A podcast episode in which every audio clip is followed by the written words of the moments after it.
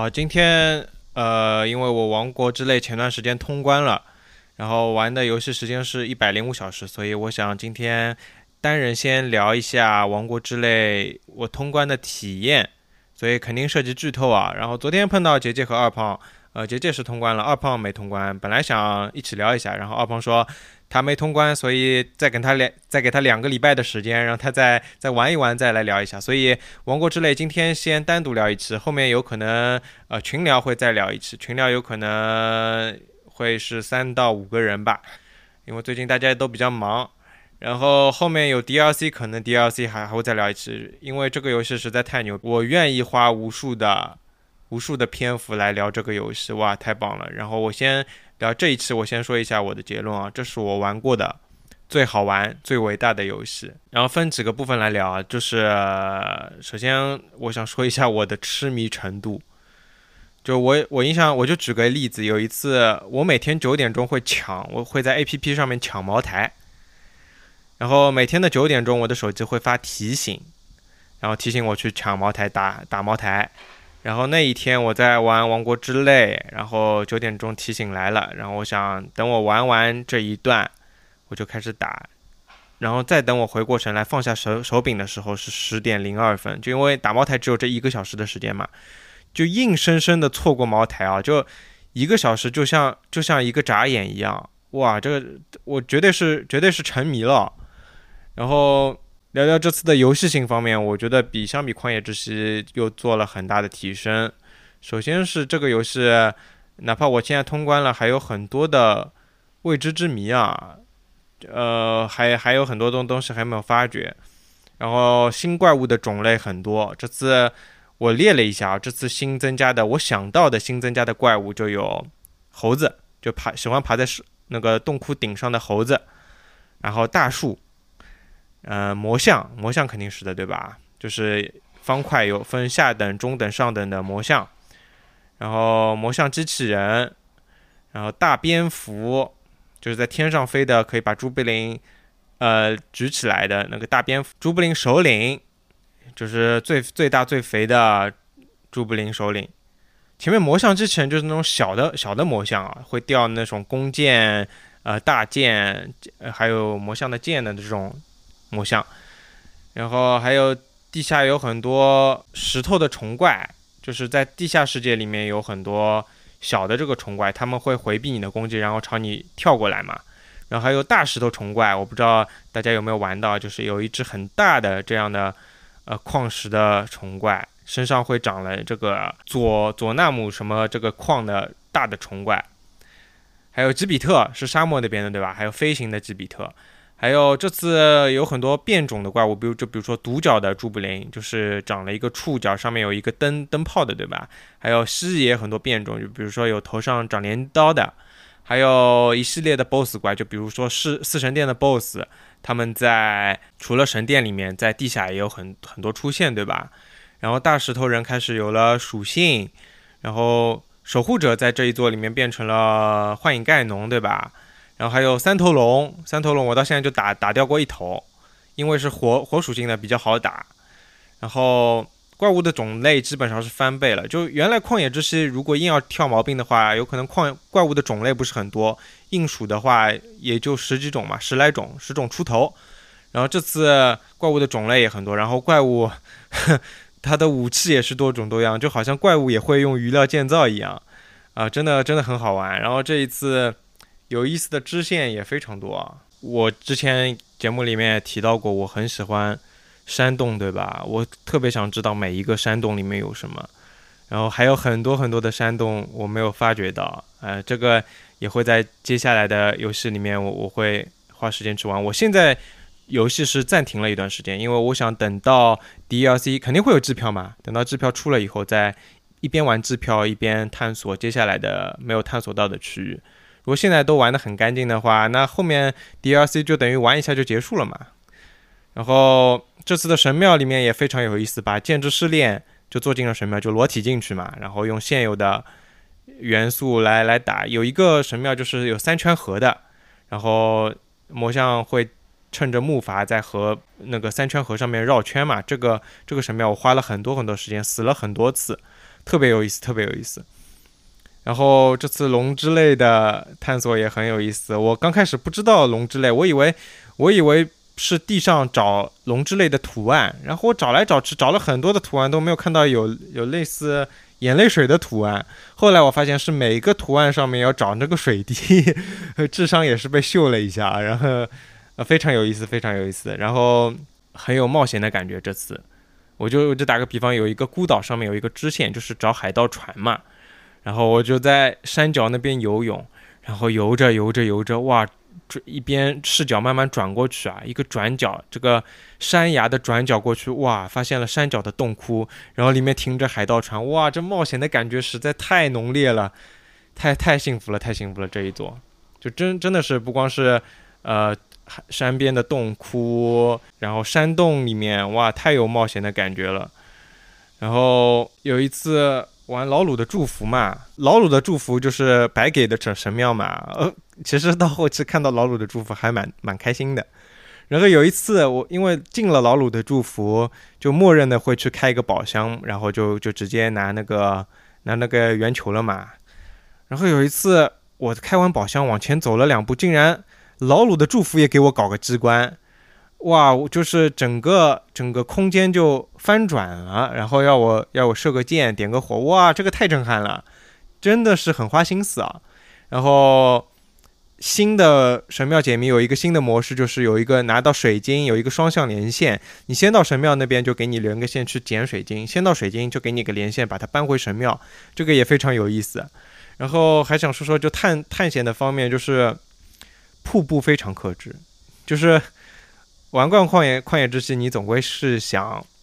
不光是玩惯旷野之息啊，就是你你就正常一个喜欢探险的玩家，你肯定看到瀑布看到瀑布，你会想这是不是一个水帘洞，想去它后面看一看嘛？但是它非常的克制，就你有可能十个瀑布里面有九个都没有背后的山洞，但是有一个后面会有山洞，就是很符合现现现实世界嘛。就是如果它每个瀑布后面都有山洞，那就感觉没劲了。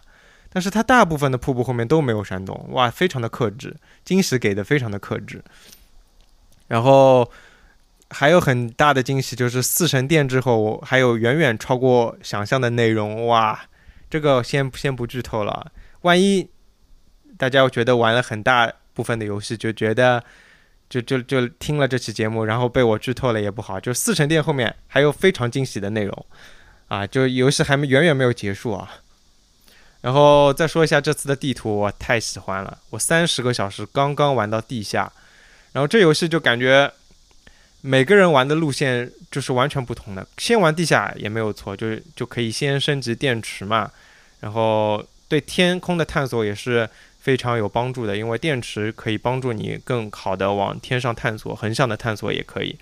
然后地下的先玩地面上，先升级自己的。武器先升级自己的星星精力条也非常有帮助嘛。然后先升级天空就不用说了，天空是决定你可以那个横向滑行到哪里的很决定的因素。所以你先玩天空，先玩地面，先玩地下都没有问题，然后都是相辅相成的。你先一个地方一个大地图探索好了，肯定对你另外两块大地图有会有帮助。然后地下的内容和玩法。非常震惊，刚开始下地面根本就找不到找不到路啊，不知道不知道怎么怎么办。然后刚开始吃地下肯定是要跟着主线走的，主线会会让你会会帮助你开前两个塔嘛，会对你的探地下的探索、地下的入门、地下的玩法的入门非常有帮助。然后地下玩起来，我后期玩就纯玩地下，玩的太爽快了，因为。在地上的时候，你开神庙进去再解谜，你的你的骑士节奏会打打乱嘛。但是地下就是完全就等于没有没有神庙的开塔，哇，这个玩法太连贯了，就就实在太太爽了。就是很多人就觉得不喜欢神庙解谜嘛，虽然我很喜欢神庙解谜，但很多人不喜欢，那我就会推荐他去玩地下，哇，这个地下实在太爽快了。然后我刚开始玩，觉得地下的树根或许是对应了地下的地上的瞭望塔。如果对应神庙的话，那这数量实在是太恐怖、太庞大了，我真的是不敢相信啊！然后我可是三十个小时刚刚发现有地下，如果它真的是一个个神庙对应，那我靠，这什么体量啊？然后没想到就是真的是这样，我我地下从从一个第一个地下的树根开到第一百多个，当中资源不够了，就回到地面找点食材，就不知不觉从第一个开到一百多个，又花了我大概六十个小时的时间，哇，太可怕了！这次的玩法包括地图的这个设设定实在是太可怕了，这个游戏地玩到地下就像是一个新游戏一样，太幸福了，太幸福了。然后接下来聊聊剧情，这次任天堂对于塞尔达这个角色的塑造实在是。塑造的太好了，就是坚强，然后有智慧，有大局观。就这个世界都快要灭亡了，他还在联合各个部族，你们要去帮助林克，他将来一定会翻盘的。就让我想到《马里奥大电影》里面的碧琪公主，也是这样一个坚强、有智慧，然后去联系各个大部族，有一有这样一个大局观的呃角色。就任天堂在这一个年代对于女性的塑造，绝对是。超越了，超超越了主角，超越了马里奥，超越了林克，实在是太棒了。然后我老婆，不同的人玩不同的样子嘛，就是每个人玩每个人路线不同。然后我老婆玩了二十个小时，我进去看。然后他身上的衣服只有最初的三件，一件厚裤子和两个残旧的衣服，非常有意思，非常有意思。我感觉他这个游戏一辈子都玩不完，他自己也说这个游戏一辈子都玩不完。他最近已经不急了，开始慢慢佛系玩了。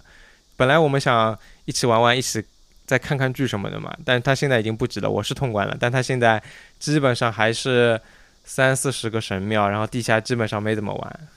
然后这次支线的很多配角的塑造也非常的印象深刻，就支线也非常的用心啊。我印象最深的就是有一个小女孩，她是伊始伊史村里面那个木匠夫妇的女儿嘛，她她是那个她是沙漠部族人，她马上就要回到沙漠去了。然后她有一个小小贴士，前三页都是。相对于玩家一个游戏上面的提示，就比如说啊，这个部族的语言是什么，然后你要记下来，到时候后面解谜的时候会用得到嘛。然后第一页、第二页、第三页就那个这个部族爸爸叫什么，妈妈叫什么，怎么样怎么样。等翻到第四页，不要哭，不要哭，不要哭。我靠，这个对于角色的刻画太太牛逼了，就是。一个一个孩子，他马上要离开他爸他的爸妈了，然后他反复的提醒自己不要哭，不要哭，不要哭，哇，实在是太棒了。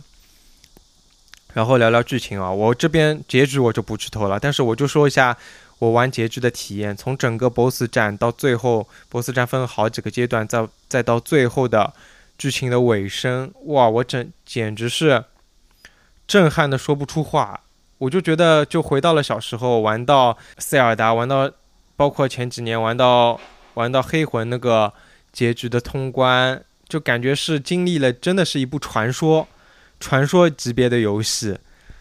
就感觉这个这个回的一下子把我拉回了童年，就反感觉不是一个成年人可以被打动的，就就感觉哇，我是一个成年人了，怎么还可能会被这样的打动？不可能，完完全想不到，就感觉回到了一个孩子，就回回到了孩子，我哪怕。你就把我当成孩子吧，你就骗我吧，就这个时代竟然还会给我这样的传说，这样的这样的震撼，这样的演出，哇！我实在实在是难以描述，实在是难以描述，太伟大了，太伟大了！我心心里是久久不能平静哦。最后的演出，反正这个也不能多说，大家大家玩了就会，我相信都会有这样的体验。我已经想象不出这几年。这几年来，结局能给我这样的体验的还有什么游戏了？真根本想不出来。哪怕是《旷野之息》的结局，我感觉也是，呃，很很平淡。虽然是救出了塞尔达，但是，呃，两个人相视而望。但是，但是《王国之泪》的震撼程度完全不是这几年的其他游戏可以比拟的啊！哇，太完美了，太完美了。然后说说这个游戏还能有不足吗？还真有，就。胖爷发现了一个 bug，就是我不知道旷野之息有没有这个 bug，就是你在应该是用用究极手把木块把石头抬起来的一瞬间跑步，然后这时候你的体力可以无限，你可以无限的可以在山上面跑。我不知道这个这个 bug 有没有人先前发现，肯定是有的。然后呵呵 这这这个绝对是挑刺啊，绝对是挑刺，然后也不有不影响这个游戏的体验。然后最后我想说一下后面的计划，就是前面提到的这个游戏我会先放一放，然后偶尔想到了会拿出来玩一下。最主要的肯定是等机票嘛。然后机票肯定会有，我会猜测一下这个游戏机票的内容。我猜测的肯定是几个部族，为什么只有水神殿它的角色是没有变？那么另外几个部族当中经历了一些什么事情？然后包括呃那么多的年代，那个海拉鲁大陆上面经历了是一些什么事情？可能会是一些当中发生的事情，也可能会和老鲁有更更深度的接触，包括盖农这边